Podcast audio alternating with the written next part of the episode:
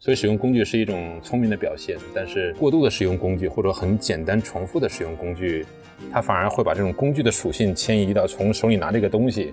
从你面对那个具体的软件，物化到我自己自己这个身上，把自己这个思想或者是你的想法给僵化掉了，反而把自己也变成一个具体的工具了。那我到底投资人的这个投资，让他不成为一个工具，而成为一个工程师？这个更经济呢，还是我买一个工具，找一帮很不愿意学习、不愿意进步，就是很一般的人呢，使用所谓的先进工具来应对你的频繁变化的软件的需求，测试功能更经济。这个我觉得是一个非常值得思考的问题。工具人的不管是哪一个层面的解释，都是不太好的。能够当好一个工具人，其实也不是一件容易的事情。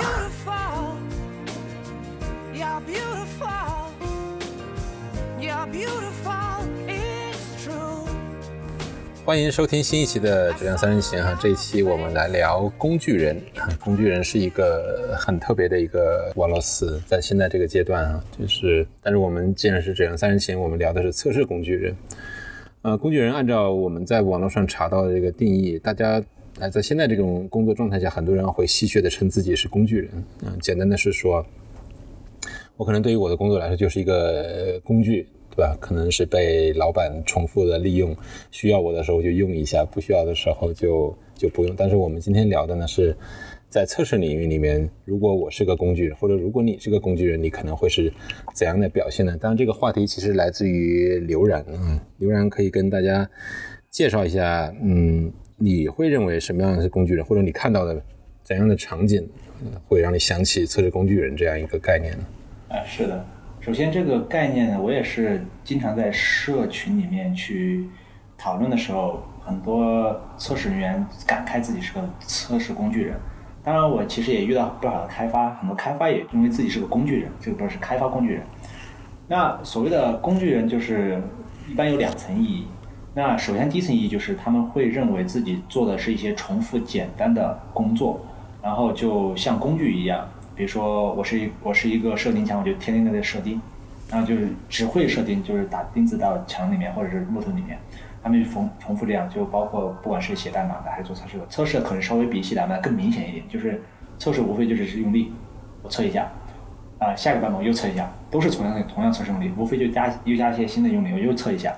那测试方式也可以是手动，也可以是自动。那自动的话，可能更多的是一些半自动或者是一些商业测试工具。啊，这这就是所谓的像工具一样的人，工作像工具一样的人。那第二层意思就是。大规模长期使用工具的人，那他们更多的是说，我现在有一个成熟的工具，商用的或者是一些闭源的，就是我没办法看到源代码，我也没法扩展，我只能用它限定好的这些特定的功能，然后大规模使用它来完成我的大规模工大大规模的工作。比如说我测 API，我只能 Postman，假假设我选择 Postman，Postman 是闭源的，或者是一下其他商用的一些 API 测试工具。那我只能按照它规定的方式，在某一个地方拖拉一个东西，配一个 URL，配一个 body，那就只能去这样做测试。假设我想呃循环一下，或者是数据是从不同的源，然后我需要整理一下，动态生成一下，因为有些数据我可能需要通过一些算法动态生成出来，或者一些数据通过不同的地方拿出来。那这种时候，像这种特定的商业工具，你就没办法扩展。然后你就完全只能按照传统的思路，重复的去做一些拖拉，做一些配置，然后才能完成工作。那这样的话，其实又相对映射了，你就只会去大规模的重复一些工作去完成，没办法做一些更有创造性的，或者是做一些更有建设性，包括更先进的一些方式来做完成自己的一些工作。所以说，这就是我理解的两层关于工具人的意义：一个是像工具一样工作的人，第二个是大规模只能使用使用工具来完成自己大规模工作的一些人员，特别测试领域。好，呃，听起来是对工具人做了两个层面的解释啊。但是我在听刘然说的时候，其实有意识到，这好像是把人进行物化了哈，或者说我们不由自主的把自己给物化了，因为工具本身是。都说人能发明工具，才才让人之所以成为人，不同于其他的生物哈，这就是所以使用工具是一种聪明的表现，但是过度的使用工具或者很简单重复的使用工具，它反而会把这种工具的属性迁移到从手里拿这个东西，从你面对那个具体的软件。物化到我自己自己一个身上，把自己这个思想啊，或者是你的想法给僵化掉了，反而把自己也变成一个具体的工具了。所以这两层意思其实是一个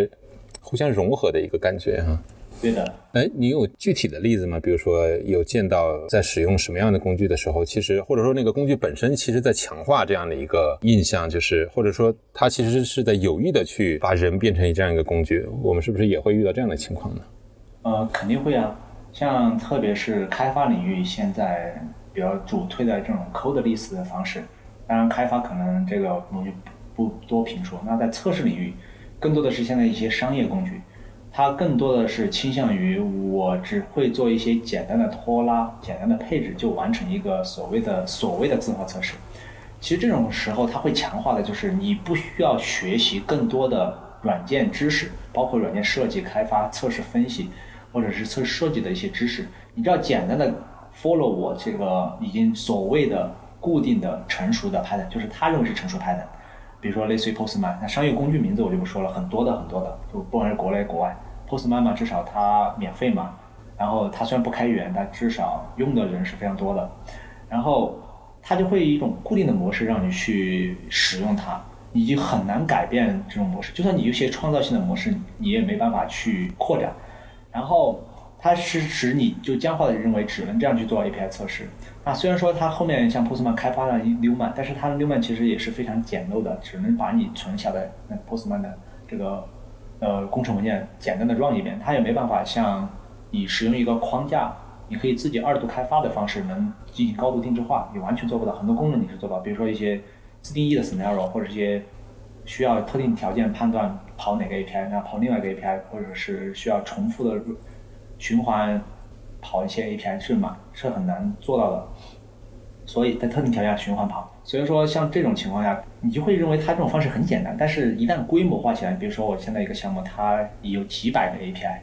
但是虽然说里面几百个呃几百个 API 在 Postman 里面，你你打开之后，你就发现导航栏里面就几百个那个这个 API 的这个 case。那其实你点进去就发现，它每个 API 就跑一次，然后有一个参数。那这种时候你想想，你怎么去做？不管是说做重从代码角度讲，我们做重构用用力的重构，或者是说一些定制化的用力，你就很难去做。一个是管理，第二个是做定制化或者是改进，它就会让你陷入一种就是虽然说越简单越好用的方式，但是一旦失去了学习和成长扩展的能力，那这个东西你就。到了一定程度，你就陷入了它一种泥潭，就很难自拔出来。这是我个人的感觉。OK，呃，你你谈到了工具哈，呃，或者说你更明确的指向了一些商业工具，它是故意是这样设计的。其实，我我想把这里面稍微延展一点谈，它对于人的影响其实是挺大的。但是我也很好奇，它为什么会设计成这个样子呢？比如说，我现在能想到的一些商业的测试工具，不管是呃。哪怕像 Postman 这种是很轻量级的，但是又是闭源的，它其实是适用于某些特定的场景，是吧？包括一些商业的更重型的一些测试工具，尤其是性能测试工具，它可能是特别的呃支持一些方法来，或者说那个方法本身就是他建议去使用的。但是它对于使用这些工具的人，反而会产生一些呃绑定的这样一个作用。你们有能聊一聊，就是他们的这些工具为什么要做这样的设计呢？因为我觉得，呃，工具人一个是工具，一个是人嘛，这两者之间其实是互相影响的哈。我觉得，首先工具出于闭源或者是商业公司，它其实是有自己的考量的，是吧？它有的时候是一些先进，最起码在当时，它可能是一些先进的方法。呃，比如说测试方法的一些发明人是吧？他可能要把它变成一个工具，变成一个产品，他要卖钱。对，但是也许在或者或者他在做这个产品的时候，其实这个测试方法可能已经发生了一些变化，或者是不符合新的时代的需要了，是吧？可能有新型的应用，但是呃，因为付费，因为因为怎么样，仍然会有人去用它。所以，所以我就首先从工具这个地方去入手。为什么工具它是这个样子的？嗯，那我继续说嘛。我觉得对于工具来讲的话，它肯定首先设计出来是为了易用性。所谓的易用性，就是我不需要你掌握很多复杂的东西，你就可以简单的使用它来完成你的工作。这就是陷陷陷入了一个循环，就是我真的能简单的完成我的工作吗？可能看起来，比如说你简单的使用一下，你可以简单完成工作，但是很多时候事情往往不是那么简单，是很复杂的。这就是为什么像我们 SoftWorks 我们要做所谓的定制化软件交付是一个道理，就是你可以去买一个标准版的 CRM，也可以买一个标准版的这个企业级的 SAP 软件，是为什么你还要定制化开发呢？因为它满足不了你，因为你有各种特定的需求，那这种需求本身来讲是靠普通的通用工具是完成不了，而且很多工具它考虑的时候也不会考虑很多特殊性，也只能考虑到一些呃通用性，它越通用就越丧失个性。或者让丧失了一些那个那个呃特点，啊导致它又是闭源，它导致你的扩展又没法做。所以说最近啊，大家都知道，在开呃在中国还有国外，其实开源现在越来更越比以前更冷活了。特别中国，包括从国家层面，最近的这个是呃下一个五年计划都把开源提到了国家层面来聊。嗯，这块我相信大家都理解。为什么要开源呢？就是因为开源本身它既具有灵活性。并且还有一个属性，最重要的属性就是学习性，就是你通过开源你是可以学习的，但是通过工具你是完全没办法学习的。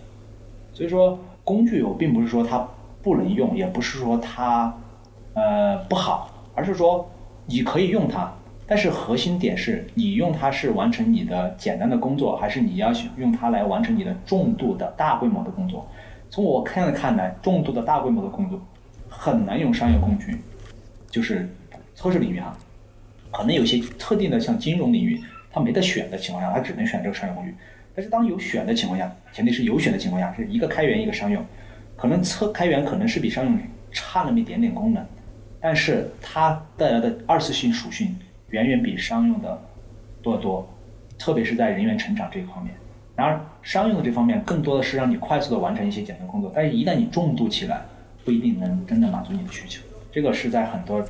很多客户那儿还有场景呢都遇到过的，所以现在其实很多我遇到的客户都开始从一些商用的工具转向了开源测试工具，甚至是自研工具。我我是这样想的，我可能没有刘老师那么悲观。我觉得，呃，不同的工具它可能适用于呃适用的范围不一样，或者说他想解决的问题不一样。嗯，就像我有一些见到的客户是他。呃，由于一些呃企业上下文的约束，他只能用这种商用的工具，不能用这种就是呃开源的工具，这也是一些情况。然后另外我也观察到有一些商用的工具，它其实是在迭代的，只不过可能它会稍微的有一些延迟，没有那么的快速的响应市场的反应。嗯，这个是我对工具的一个看法。另外，我觉得。呃，工具人其实很正常，因为毕竟我们，呃，现在的社会是需要这种分工协作的。然后，呃，分工势必造成那每一个人可能只会专注于自己手上的这个一些事情。所以我觉得，能够当好一个工具人，其实也不是一件容易的事情。就是之前我有见到一些合作过的例子，就是。就像我们 Q&A 讲的，我要主动的去观察团队的现象，我要主动的去找一些事情做。但是有些人的思维方式不是这样，他可能更多的习惯是有人给我分配任务，然后如果有人给我分配任务，我就能够去做；但是没有人给我分配任务，我就不知道该做什么了。甚至是，嗯，可能自己想尝试一些方向，但结果是做的越多就错的越多。所以我觉得工具人可能更多的还是看个人自己的一个思考和总结吧。就是人总是会有选择的，觉得工具不合适可以不去用它，或者觉得工作不喜欢可以换一个其他的事情做。另外还有就是关于自动化测试啊，我今天其实就见了一个 现成的例子，就一个团队，他可能嗯并不适合写这种大量的前端的自动化测试，但是他因为之前已有已经沿用了这些测试，当然就一直做下去。团队大家也在质疑这个自动化测试带来的这个效益，相比投入来讲，其实效益很低。但是大家也并没有说去思考我怎么样改进一下，或者是去重塑一下他们的测试策略。我觉得可能更多的还是人自己的思考在里面。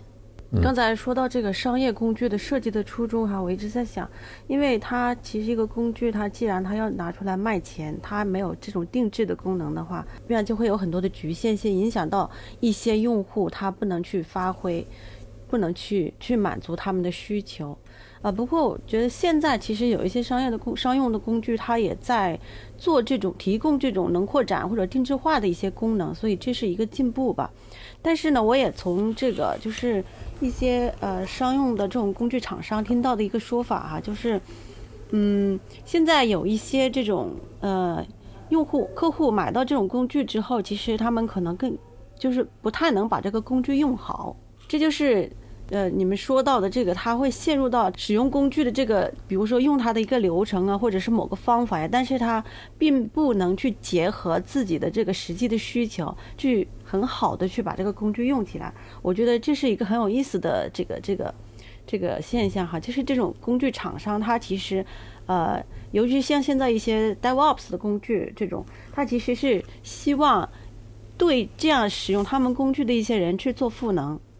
就是让他们能够很好的把自己的真正的需求跟这个工具最初设计的这个初衷能够结合起来，怎么样才能够达到更加高效、更好的去把这个工具利用起来？呃，所以这就是说到一个呃，如果光用工具，如果是只是会简单的使用工具的这样的工具人，我觉得肯定还是嗯不提倡的，去需要去做更多的学习和提升的。呃，这是这是一个角度，从使用工具的工具人这个角度来看看哈。另外一个，我觉得还有一个有意思的例子，就是啊，这个人当做工具一样使用。呃，最近就是听到一个呃，有有的这种团队哈，他的测试人员呢，测试的就是测试人员的这个精力非常有限，工作量呢巨大。然后呢，就是这种也是迭代开发的模式的话，迭代内的这种呃。用户故事开发完，他没有时间去测，测不了。那怎么做呢？他就把这些测试用力设计出来以后，交给开发人员去测。但是得到的反馈就是说，我交给开发人去测，其实我特别不放心他们能测什么样。这个时候我就想到了，这个时候其实是把这个开发人员有点像当工具人一样的去使用，就是我把测试用力交给你了，你就去测。那开发呢，他可能也没有跟测试有更多的沟通，去理解这个测试用力真正的含义。要到底要怎么去测，怎么去验证？其实可能很还有很多。其实在我最早期做外包的时候，我就觉得有的时候其实就有一种这种工具人的感觉，就是你就去执行那些 case 就 OK 了，case 都不是你来设计的。这种时候其实就是一种工具人的感觉。那么怎么能够让自己能够？在执行这些 case 的基础上，还能做得更好。我觉得就是你要去思考这些 case，它是要测的是什么，有没有改进的空间，就是时刻去思考这样的一些，嗯，不断的去改进、去迭代、去完善这样的做这样的一些事情的话，就不至于让自己成为一个工具人。我觉得是工具人的，不管是哪一个层面的解释，都是不太好的。OK，我觉得，呃，两位老师说的。都是自己嗯这么多年的经验，但是就小兰老师所说的这些他的这些概观观点哈，其实我觉得这是现在的这个社会的现状，或者 IT 领域的现状，就是很多人他们觉得可能就甘愿当个工具人，或者觉得就是不想去学习。但是今天我们当聊工具人的时候，其实我是抱着一种我们怎么做的成为一个更好的工具人，或者说怎么从在平常的做工具人的过程中。能成长成为一个所谓的不是现在这个行业所定义的工具人，就是自己能跳圈儿出去。这是今天我来讨论的一个目标。就是如果我们什么都安于现状，就是觉得我我就喜欢做这个事情，那我就做，那永远做下去，那就会遇到一个所谓的这个瓶颈，中年危机。就是你做工具人多能做多久呢？你做十年、二十年都是一直用工具，那长一直用这种商业工具，我相信你换一个公司，那工具又不一样了。所以，从我的角度来讲，呃，可能现状是这样，但是如果你真的想保持现状，那当然我也没办法，因为你这是你个人的喜好，你个人的选择。小兰说，就是每个人都有自己选择，这是很正常。那今天我们聊的，就是聊的这个话题之后，我其实是想带着大家听众哈，就是希望你，如果你自己认为自己是工具人，我希望你听到这个之后，能朝着自己不是工具人，或者是说朝着自己怎么从做工具人的工过程中能去学习到更好的东西之后，成为一个更好的工具人，或者是跳出去甚至成为一个更好的测试工程师的时候，角度去思考问题，去工去进步。所以说，这就是为什么我一直在强调要开源，因为开源的核心是你可以通过去学习别人这种好的东西，因为很多。商业工具其实你很一个是闭源，你可能看不到源代码；第二个是很多设计相关的资资料你也看不到，因为很多商业开源工具它其实相相应的这种文档设计设计相关的东西是有的，包括它内部设计。很多开商用的其实你只看到一个文档，这个文档其实可能都不是当前的设计版本的，就是很多的这种东西你是看不到的。那你要真的是想成为一个好的工具人，其实理论上你应该把你使用的那个工具研究透，透到什么程度？就是你要理解它的架构设计。理念，它为什么要这样架构？为什么要这样设计？它到底解决哪些传统的工具解决不了问题？还是它只是一个传统工具，还有很多问题？就是这些东西，你要通过学习思考，全部搞清楚之后，你才能更好的使用到工具。就像刚才冰玉老师说的，很多人可能连自己这个商业工具自己都很多功能都不知道怎么用，那你就是用一些简单功能的重复使用。其实这种东西本身是一种浪费，不仅是浪费你花了这些钱，还浪费了你的这些时间，没有办法成长。所以说。呃，商业工具其实也可以，只要你能从中学习到相应的东西，但是它其实能学到东西没有开源那么多，这个才是我的观点，就是你通过开源可以学到更多东西。但是很多人其实为了完成工作，用简单的工具完成工作也可以，这是你的工作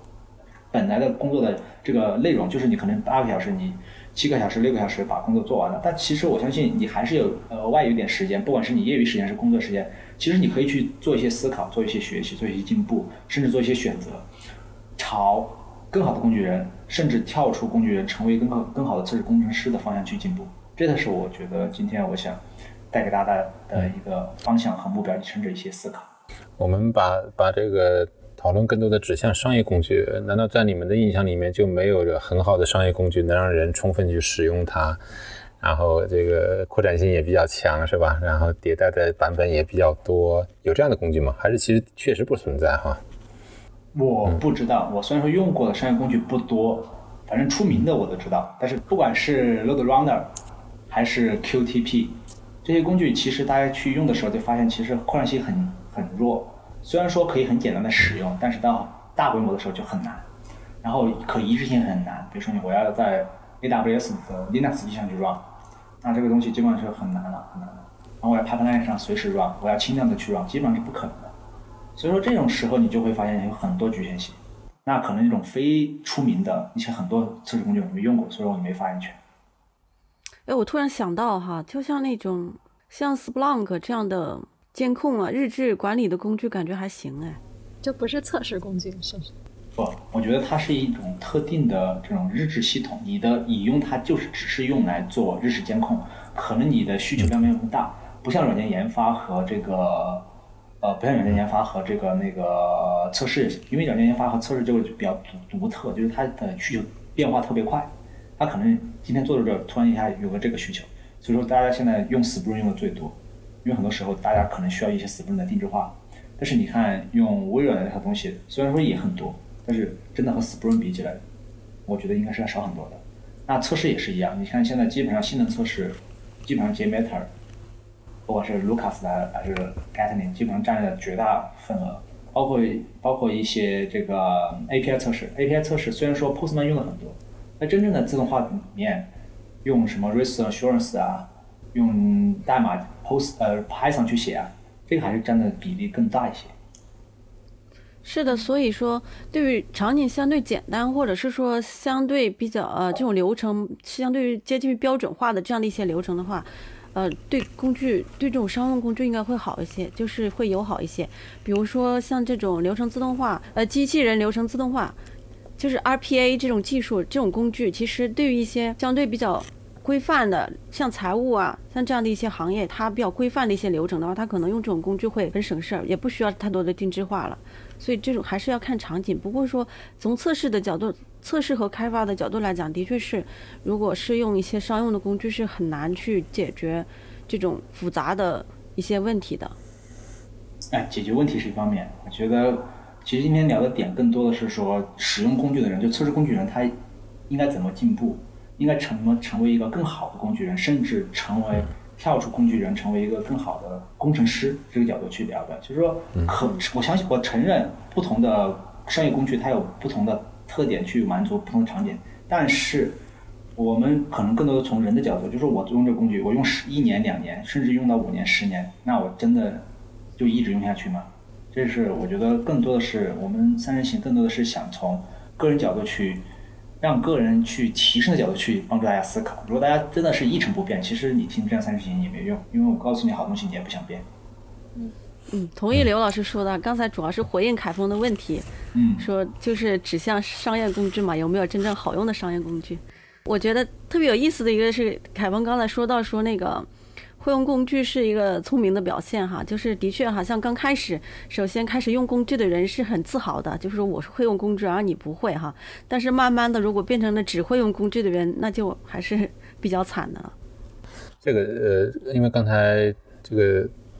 因为我们一直在聊很大的一块，其实都是说工具对于人的这种限制啊，其实很多时候是潜移默化的，因为一些商业工具，因为你不得不像小南提到，因为你不得不用。那些商业工具，然后，但是你又会很浅层的去使用这样的商业工具，然后去完成你工作的这个很大的一部分，一直在重复的使用。其实这也是工具对人的物化。那接下来可能想聊另外一个话题，其实刚才冰雨有提到哈，就是如果一个人啊，比如说 QA，它过度的崇尚工具，我觉得会会是什么样子的呢？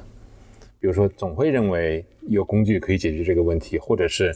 很偏门的使用某个工具，或者说。我错误的使用一个某工具的某些功能去做另外一个事情啊，这个其实我们还是挺常见的。你你其实并不是很了解这个工具它的设计啊，是吧？它的所有的功能啊，你只是因为看到了它表面上好像可能能做这个事情，比如说能画图是吧？我就用这个测试工具来画个图。我觉得这个这个话题我突然想到，就是非常有意思的事情，就是现在很多人，也不是很多，不少人会用 JMeter 去做 API 测试。这是一个非常有趣的话题，而且很多时候还有人在宣传这件事情。我当时就去跟他讨论，我觉得这个事情不是说不行，你你用你你用一个特定的这种激光切割机，然后你去杀一只鸡，那它肯定是杀得死的呀。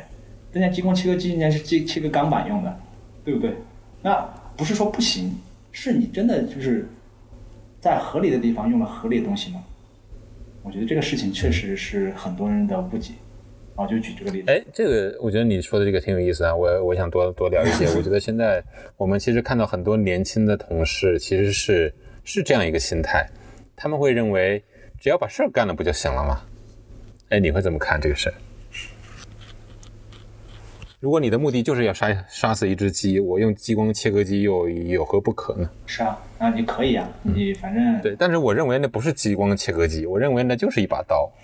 虽然你认为那是一把激光切割机，所以，所以这是从我的角度来讲，因为我工作十几年嘛，所以说我肯定会是尽可能的用最适合的方式去做一件事情，而且是成本最低的方式。一个是最适合，在最适合的情况下成本最低。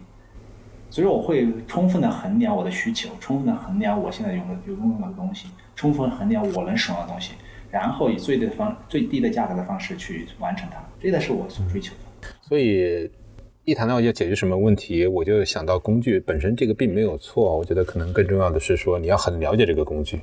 它能够恰如其分的解决你想解决的问题，这个可能才是关键吧。呃，这个是你的，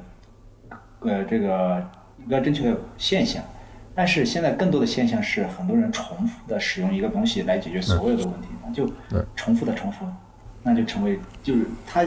做到这事情做到一定程度，他自己都认为自己是个工具人了。当这个工具人这个话题也是我听到很多人说自己是工具人，而不是别人说他是工具人。所以这个事情就是已经自己都已经意识到自己陷入一个误区了。很多人，就像你说的那个很多年轻人，他觉得激光切割机能切割。鸡，呃，这个激光切割能拿拿杀一只鸡，那以后他杀任何动物都拿激光切割切切，你觉得他真的是一个工具人，还是是一个成长性的人才？嗯，呃，他他会认为自己是一个问题解决者，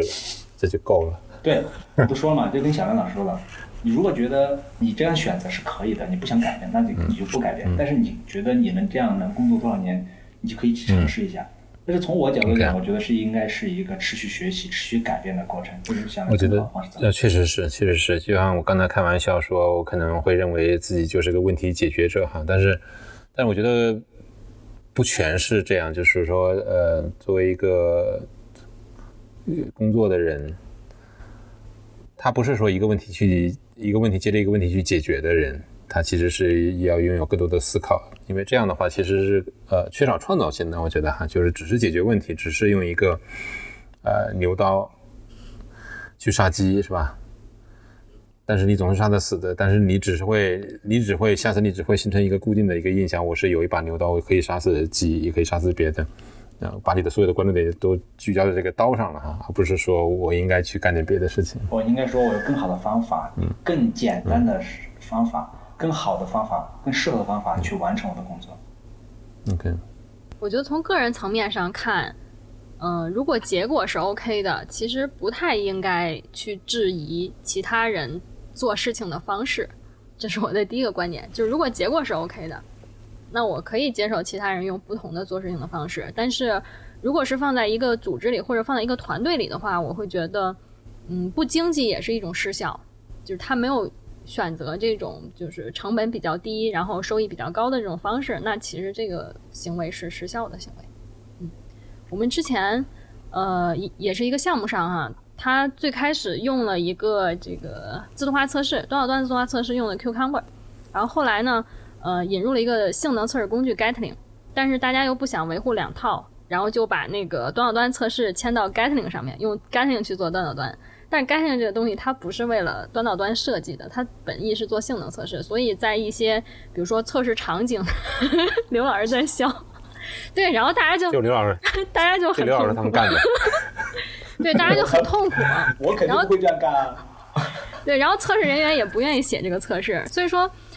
每个工具它可能有自己设计本身的初衷以及它想解决的问题。如果你错误的用一个工具去做所有的事情，那肯定是得不偿失的。所以我觉得这也是失效。嗯对，哎，我挺喜欢这个概念失效哈，就是你可能把问题解决了，但其实你在用一种并不经济的方式。这个并不经济，我觉得就可能要展开讲了，就是你哎启动的成本是不是很高，是吧？然后你传递的成本是不是很高？嗯，虽然把问题解决，但是你可能引起了很多其他的成本，这个可能也是要去考量的。嗯这让我想到了我们之前有个客户想用那个 RPA 的工具 UiPath 去做自动化测试，也是类似的一个场景。嗯哼所以我觉得今天我们聊这一期，我觉得也不仅仅是给使用工具的人，对于那些采买工具的人、采购者来说，我觉得也是一个提醒，就是很多工具还是要恰如其分的去使用它，不然的话，对于成本来说也是很大的一个消耗。对啊，你说到这个，我想补充一点，我听到过有的企业就是，呃，采购了很多自动化的工具之后，然后还会裁掉一些测试人员，就觉得呃，剩下这些人去用工具就 OK 了，但事实上并不是这样子的。结果就是现在这些剩下的测试员怨声载道。这是很合理的结果吗？因为工具本身是有学习和使用成本，再加上它又是固化的工具，没办法改变，呃，进步成长的工具，改变的工具，那就更成本就会越来越增加。其实我觉得工具和软件开发本质上是一样的，就说你开发一个产品，你产品本身没办法进步，没办法迭代，就是所谓的这种进步优化，我们像代代就像代码腐化的那个重构一样，就代码要不停的重构，你才能不停的用的越来越好，功能越来越容易维护。那工具也是一样，工具一旦固化之后，你的需求是在改变的。那你的需求不停在变的时候，你工具没办法满足的时候，你要去强行用这工具解决你不能满足或者很难满足的功能的时测试功能的时候，你的成本就会急速增加，甚至是指数型增加，甚至根本就满足不了需求。那这个时候你就怨声载道。是的，因为你是有了工具，你原本要做的那些设计分析的工作还是得做。现在人员又减少了，然后工具呢可能用起来还不是那么顺手，所以就导致问题层出不穷。是的，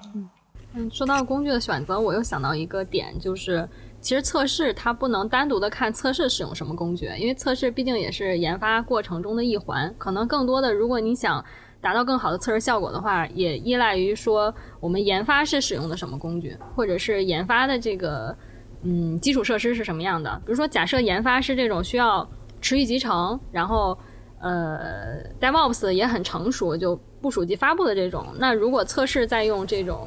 嗯，比较缺乏灵活性的商用工具，可能就不会有很好的效果。所以在这个角度上讲，如果研发正在快步向前啊，在上云做这种很先进的部署或和发布的话，那测试也应该是这样的一个方式。这个正好说明呢，就是不管是研发还是测试，它其实是在不断的迭代、不断进步的。然后，如果你真的是固化到一个商业工具之后，本身你投入成本很高，你就很难替换。可能从决策层、从管理层，他就觉得，我花这么多钱买了个东西，然后我下个版本又要换，那我花了这么钱怎么办？所以说，他从成本管理来讲，它更多的是把这个成本弄成物化了。其实对于你做事情来讲，就像我们开发软件，很多时候你看很多开发人员他是很少有商业工具的，不说没有，是少。他的商业工具更多的是像 IDE 啊，或者是一些特定的这种这种，比如说云服务的 REPO，它更很少有那种基础框架是开收费的。包括微软，微软的现在整套 Visual Studio 也都是都是免费的了。但是现在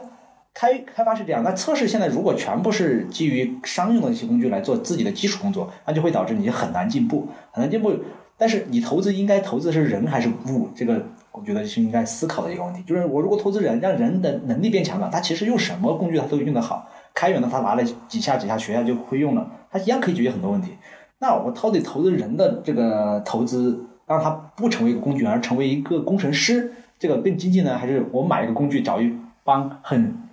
不愿意学习、不愿意进步，就是很一般的人呢，使用所谓的先进工具来应对你的频繁变化的软件的需求，测试功能更经济。这个我觉得是一个非常值得思考的问题。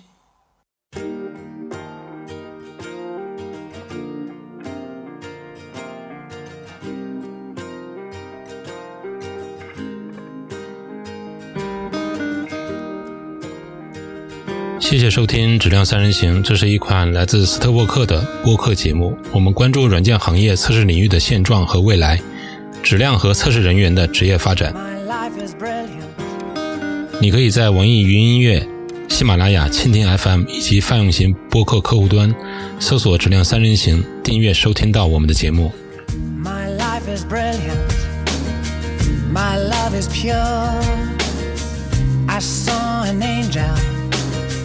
Of that I'm sure. She smiled at me on the subway.